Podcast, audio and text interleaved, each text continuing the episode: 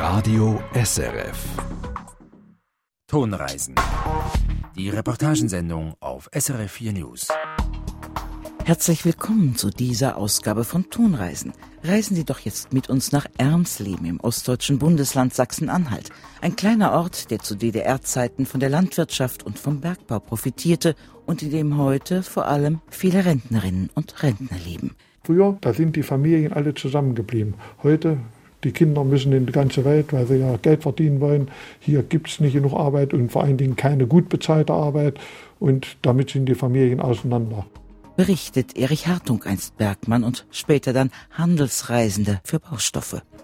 Travis Somerville lebt und arbeitete seit über 30 Jahren in der Schweiz, doch er gehört zur Gruppe der über 55-Jährigen und ist jetzt arbeitslos. Trotz guter Ausbildung und jahrzehntelanger Berufserfahrung droht ihm jetzt die Aussteuerung und damit der Gang aufs Sozialamt. Und das bedeutet auch, alles die schöne Sparnis, was sie auf, aufgebaut haben über die Jahre, muss weg im Prinzip. Das ist sicher etwas, das ähm, mir schon beschäftigt. Ja. Sagt Travis Somerville bei einem Spaziergang am Bodensee. Keine finanziellen Sorgen dagegen dürften der oder diejenigen haben, die für 6,5 Millionen Dollar einen der weltgrößten Diamanten ersteigert haben. Doch der sogenannte Friedensdiamant sorgt für Unfrieden. Warum das so ist, das hören Sie gleich in Tonreisen. Die Reportagensendung auf SRF 4 News. Am Mikrofon begrüßt sie Barbara Büttner. Die wirtschaftlichen Gräben zwischen West- und Ostdeutschland werden fast 30 Jahre nach dem Fall der Mauer kleiner. Doch auf dem Land, zum Beispiel in Sachsen-Anhalt, lassen sie sich kaum je ganz schließen. Im Gegenteil, in manchen Dörfern gibt es heute weniger Leben als 1945. Deutschland-Korrespondent Peter Vögerli auf einer Reise in die Vergangenheit und in eine schwierige Zukunft. Ermsleben am Fuße des Harz in Sachsen-Anhalt. Klaus Friedrich ist hier 1945 geboren. 1952 ist er mit seinen Eltern in den Westen und nach dem Mauerfall kam er zurück nach Halle als Professor und Sozialgeograf. Heute kehren wir an den Ort seiner Kindheit zurück. Wie ist das so, wenn wir da nach Ermsleben reinfahren? Was sehen wir? Ja, wir sehen eine kleine Ortschaft von ungefähr 5000 Einwohnern hier war die LPG oder was? Ja, hier waren auch natürlich landwirtschaftliche Produktionsgenossenschaften sehr stark verbreitet. Wir müssen jetzt rechts fahren. In einer landwirtschaftlichen Produktionsgenossenschaft ist die Belegschaft von etwa 60 auf drei bis fünf zurückgegangen und das hat natürlich auch gerade in so einer agrarisch orientierten Gemeinde sehr zu starken Problemen geführt, sozialen Problemen. Und jetzt fahren wir zu Ihrem Geburtshaus. Jetzt fahren wir mal zu meinem Geburtshaus und gucken mal, wie das da aussieht. Ja, da bin ich 1945 zur Welt gekommen. Wir steigen aus. Ja. Welches ist es? Das da? Äh, nein, noch ein bisschen weiter. Das dritte, dritte, erstmal das dritte aus auf der rechten Seite. Das Haus sieht heute, 2018, schlechter aus als 1945. Das Gebäude ja, das sah erheblich besser aus. Das war in einem guten Zustand gut bewohnbar und war auch nicht schlecht gedämmt oder so. Ich kann mich nicht erinnern, dass wir gefroren haben da drin. Klaus Friedrich lässt die Bilder der Vergangenheit vor seinem Auge Revue passieren. Dann hat sich bei mir eingeprägt, dass durch diese Straße die Rote Armee immer mit, mit, mit Wagen und Panzern durchgefahren ist. Und wir Kinder uns das immer anschauten und schon damals irgendwie ein komisches Gefühl hatten. Ich weiß nicht warum.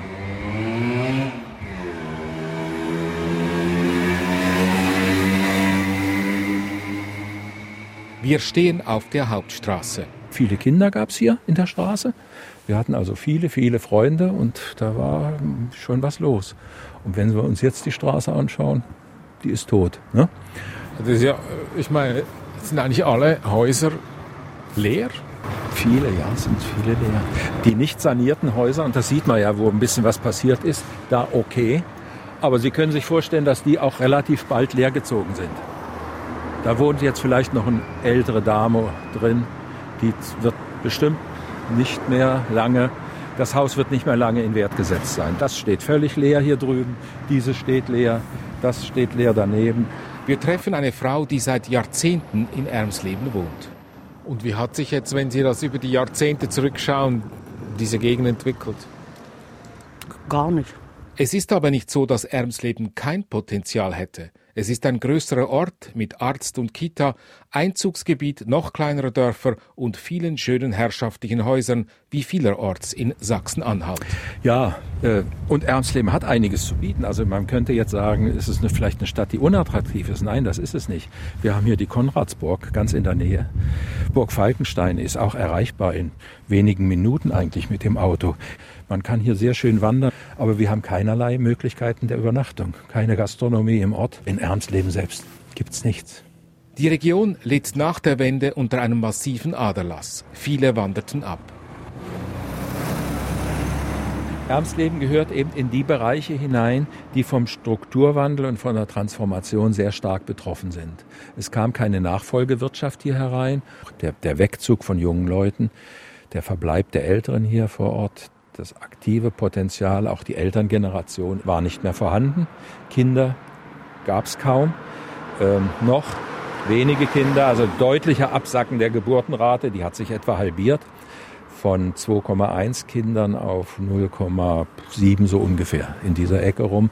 Das kann man natürlich hier auch beobachten in, in, diesen, in diesen Ortschaften. In jüngster Zeit gibt es zwar eine Trendwende, nicht in Ermsleben, aber in Ostdeutschland insgesamt. Die Abwanderung von Ost nach Westdeutschland ist gestoppt. Es ziehen gleich viele Menschen zu wie weg. Sie gehen aber in die boomenden Städte wie Leipzig oder pendeln zur Arbeit nach Niedersachsen zu VW. Unter dem Strich eine positive Entwicklung, im Einzelnen gibt es aber nach wie vor große Unterschiede. Der Lehrer und Museumsführer Michael Wollenheit, der seit Jahrzehnten im nahen Thüringen an der Grenze zu Sachsen-Anhalt wohnt, sieht auch große mentale Unterschiede zwischen den beiden Bundesländern. Es fehlten Sachsen-Anhalt Wurzeln, Traditionen. Sachsen-Anhalt, da hatten wir zu Ostzeiten immer in diesen Konflikten den Ruf, wir sind die Heimatlosen. Wissen Sie, bei Magdeburg durch den 30-jährigen Krieg und so weiter, diese Region wurde immer wieder zerstört und äh, da haben sie die schon erlöschen dieser äh, historischen Bindung. Schwierig. Sachsen-Anhalt schwierig. Mhm. Ein Stolz, eine Tradition war der Bergbau im Mansfelder Land, 50 Kilometer von Ermsleben entfernt. Doch damit war 1990 mit dem Ende der DDR von einem Tag auf den anderen Schluss und Zehntausende wurden auf die Straße gestellt. Die Kupfergewinnung war nur noch aus politischen Gründen von der DDR subventioniert worden. Ein einziger Schacht ist noch offen als Museum.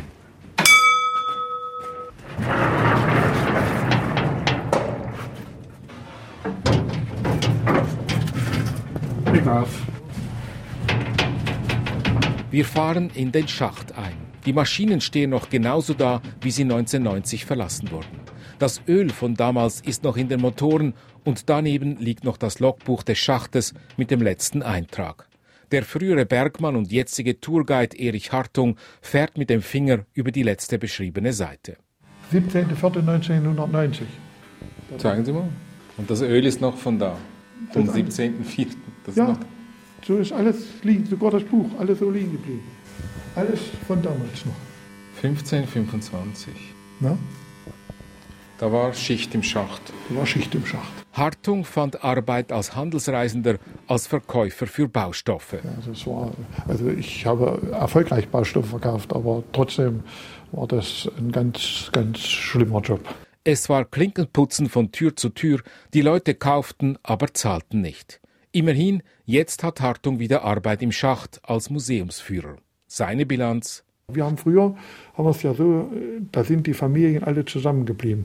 Heute, die Kinder müssen in die ganze Welt, weil sie ja Geld verdienen wollen. Hier gibt es nicht genug Arbeit und vor allen Dingen keine gut bezahlte Arbeit. Und damit sind die Familien auseinander. Ich habe zwei Kinder, die haben jetzt alle Familien. Wir, wenn wir uns einmal im Jahr treffen, dann ist es das große Los. Das große Los haben sie hier nicht gezogen. Die wirtschaftlichen Gräben zwischen Ost und West werden zwar insgesamt immer kleiner, aber auch im Osten gibt es große Unterschiede zwischen einem boomenden Leipzig und einem verlassenen Ermsleben. Die Reportage aus Ermsleben von unserem Deutschland-Korrespondenten Peter Vögeli. Ich habe ihn gefragt, was ihn überhaupt an diesen ziemlich unbekannten Ort in Ostdeutschland geführt hat.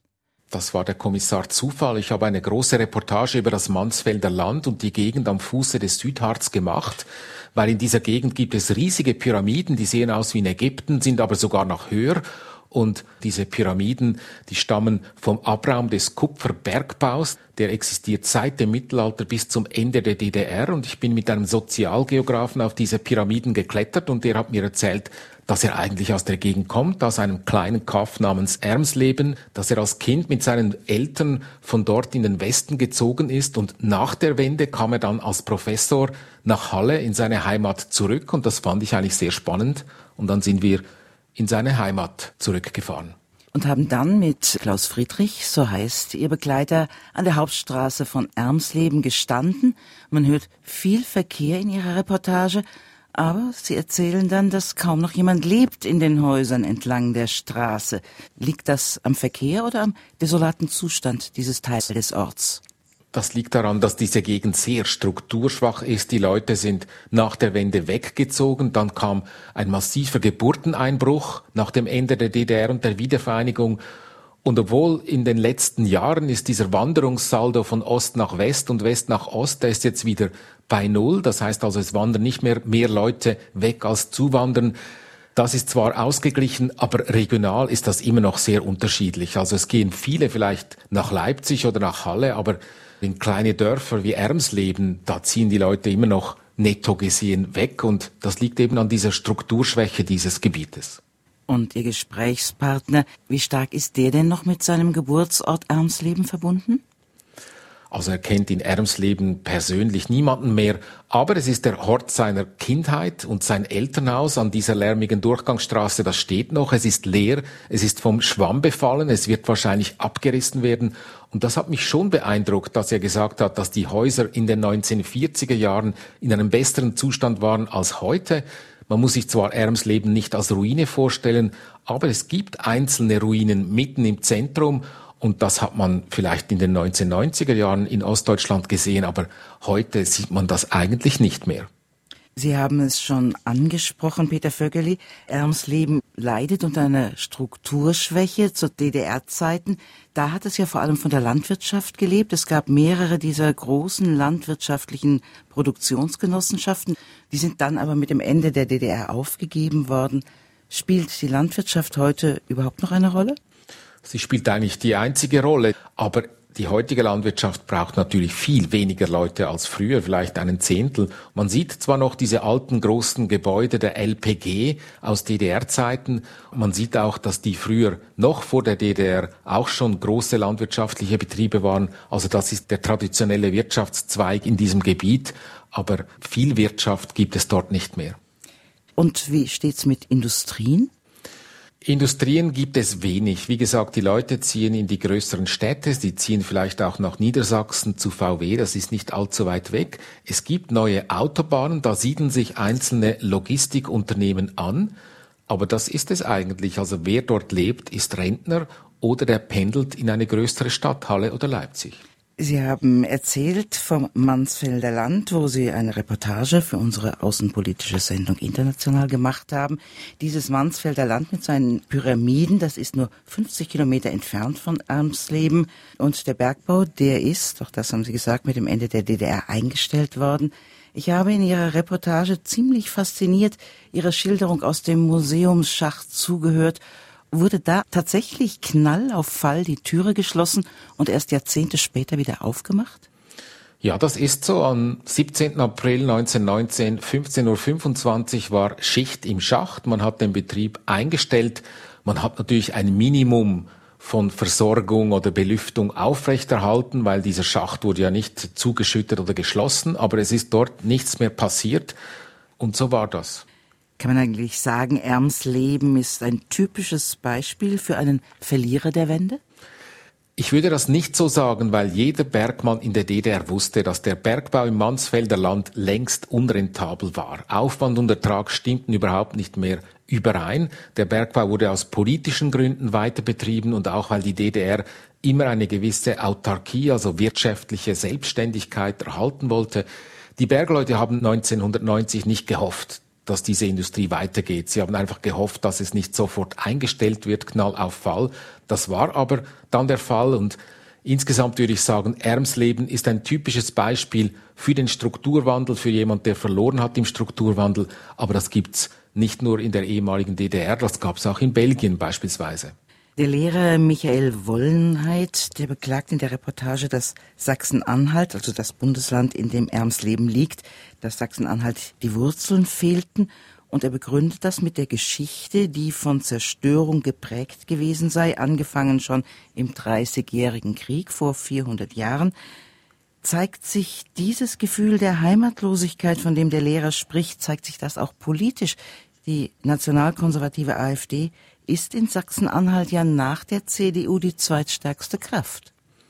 Ich finde ein bisschen schon. Sachsen-Anhalt ist ein sehr schönes Bundesland mit einer schönen Landschaft, mit vielen schönen Schlössern und Herrenhäusern. Aber diese Herrenhäuser, die sind alle sehr hoch, hohe Fenster, fast schon furchteinflößend, fast schon ein bisschen der Stein gewordene Obrigkeitsstaat, finde ich, wenn man alle diese Schlösser und Herrenhäuser anschaut. Und die benachbarten Thüringer oder die Sachsen sind aus ihrer Geschichte heraus viel eher Tüftler und Unternehmer.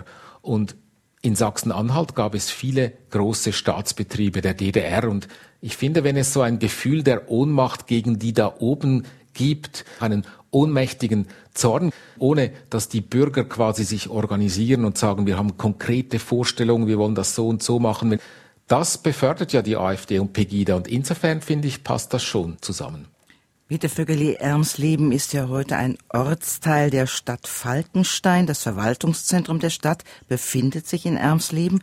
Ihr Begleiter Klaus Friedrich, der hat denn auch Zukunftspotenzial für den Ort ausgemacht, Stichworte etwa Landschaft, Ausbau des Tourismus.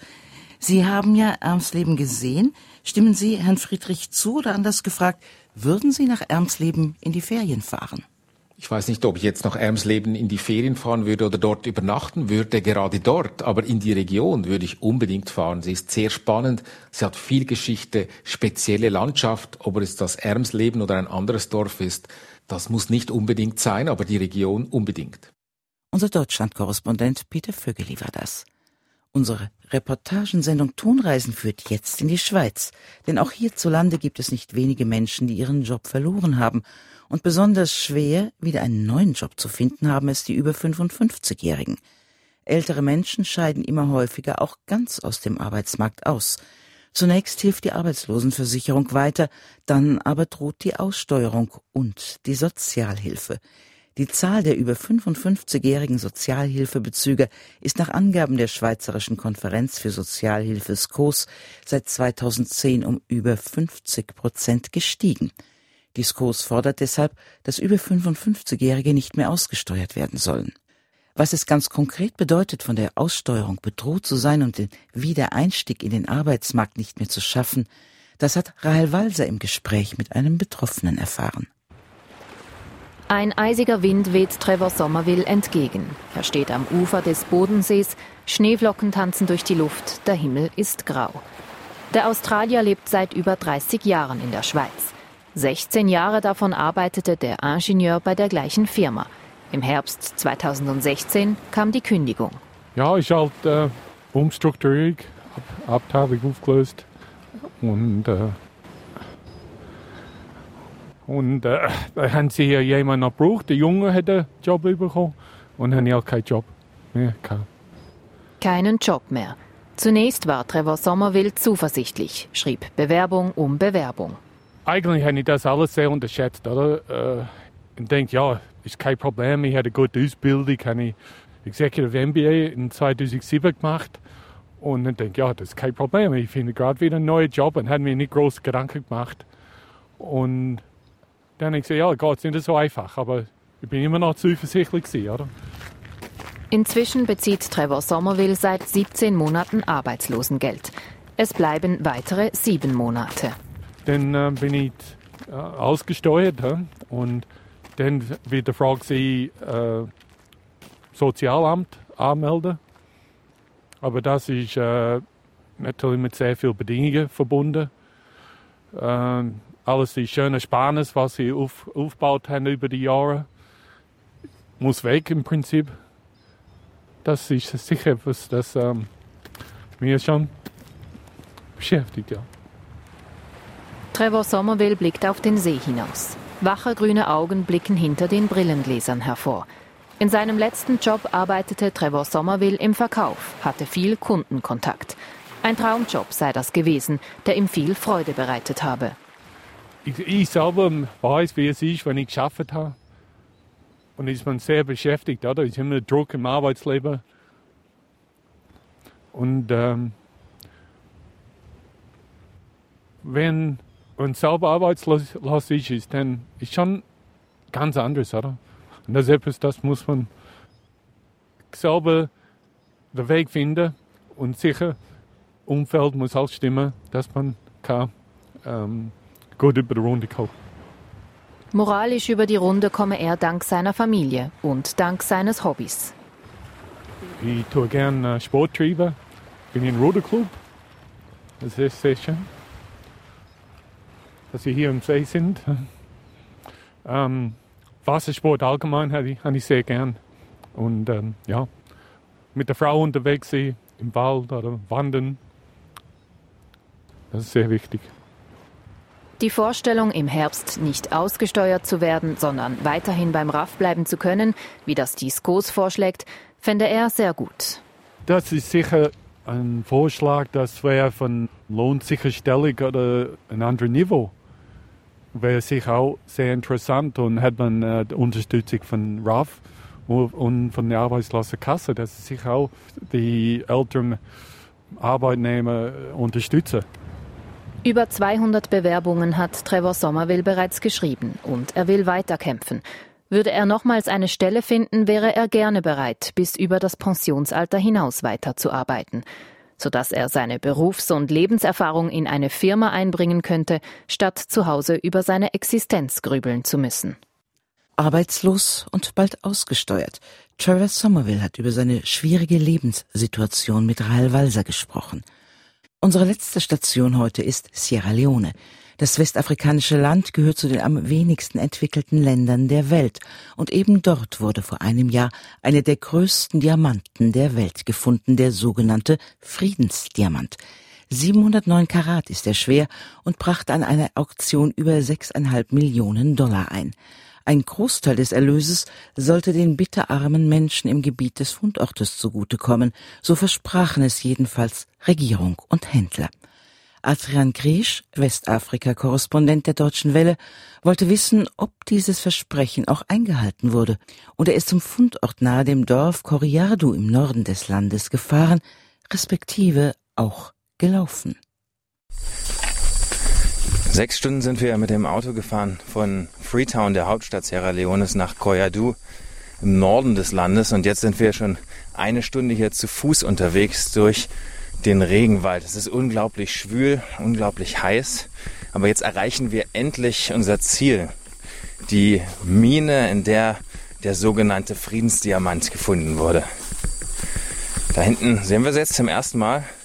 Sieht wenig spektakulär aus, um ehrlich zu sein. Eher wie ein Tümpel mit ein paar Seerosen drauf. Gleich nebenan sind noch ein paar andere Minen. Da sieht man tatsächlich auch ein paar Leute arbeiten, die nach Diamanten suchen. Und wir sind hierher gekommen mit dem lokalen Chief des Dorfes Koyadu, der hat uns begleitet. Und der kann uns auch erzählen, wie dieser Diamant aussah. So groß war der Diamant, fast wie meine Faust. Ich war so froh, alle waren froh. Die Leute waren glücklich, denn sie dachten, dass es jetzt Geld gibt. Dorfchief Kombanyan Demo hat den Diamanten selbst in der Hand gehalten. 709 Karat, einen solchen Stein hat er noch nie vorher gesehen. Gefunden haben ihn fünf Arbeiter, die im Auftrag eines Pastors arbeiteten. Der Pastor brachte den Stein kurz zum Chief, dann zum traditionellen Oberhaupt der Region, dann zur Regierung. Eine Seltenheit, häufig werden Diamanten einfach aus der Region geschmuggelt. Es gibt eine Auktion, der internationale Rohstoffhändler Rappaport hilft bei der Vermarktung. Sechseinhalb Millionen Dollar werden erzielt, 40 Prozent gehen an den Pastor, 60 an die Regierung und die verspricht mit einem Teil die Region zu unterstützen. Doch hat das funktioniert?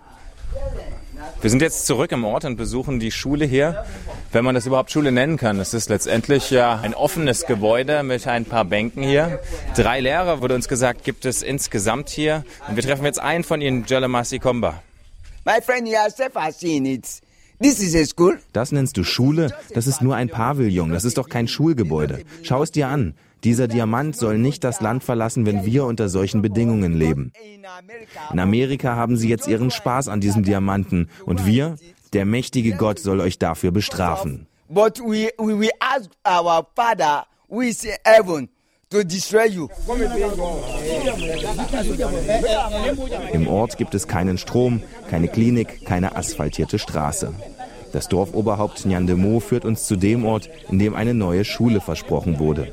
Doch auch hier keine Bauarbeiten, keine Entwicklung.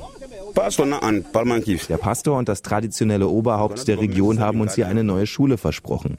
Sie haben uns im Auftrag der Regierung gesagt, wir sollen ein Stück Land aussuchen und den Busch roden. Seitdem haben wir nichts mehr vom Chief gehört.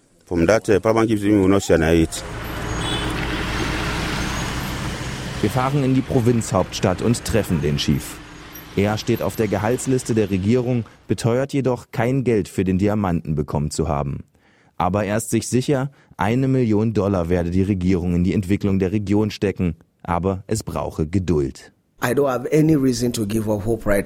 habe keinen Grund, jetzt die Hoffnung aufzugeben. Die Dorfbewohner wissen vielleicht nicht genau, wie die Abläufe in der Regierung sind. Jetzt ist Wahlzeit, da ist kaum jemand im Büro, alle sind im Wahlkampf. Aber ich sehe keinen Grund zu glauben, dass sie ihr Versprechen nicht einhalten. In der Hauptstadt Freetown versuchen wir mit Regierungsvertretern zu sprechen, doch wir erreichen niemanden, der mit uns sprechen will.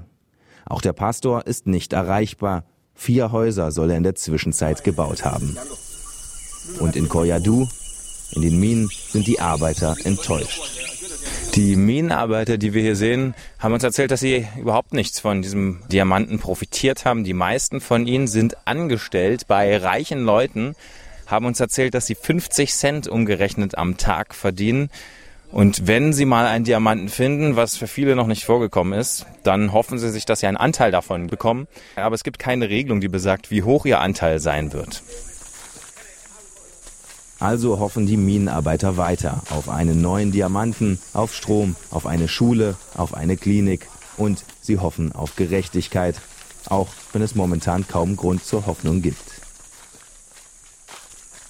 Bilanziert Adrian Kriesch, Westafrika-Korrespondent der Deutschen Welle, in seiner Reportage aus Sierra Leone. Und damit sind wir am Ende dieser Tonreise angekommen. Am Mikrofon verabschiedet sich Barbara Büttner. Sie können diese Ausgabe wie alle bisherigen natürlich im Netz nachhören unter srf4news.ch Stichwort Tonreisen. Eine Sendung von Radio SRF. Mehr Informationen und Podcasts auf srf.ch-news.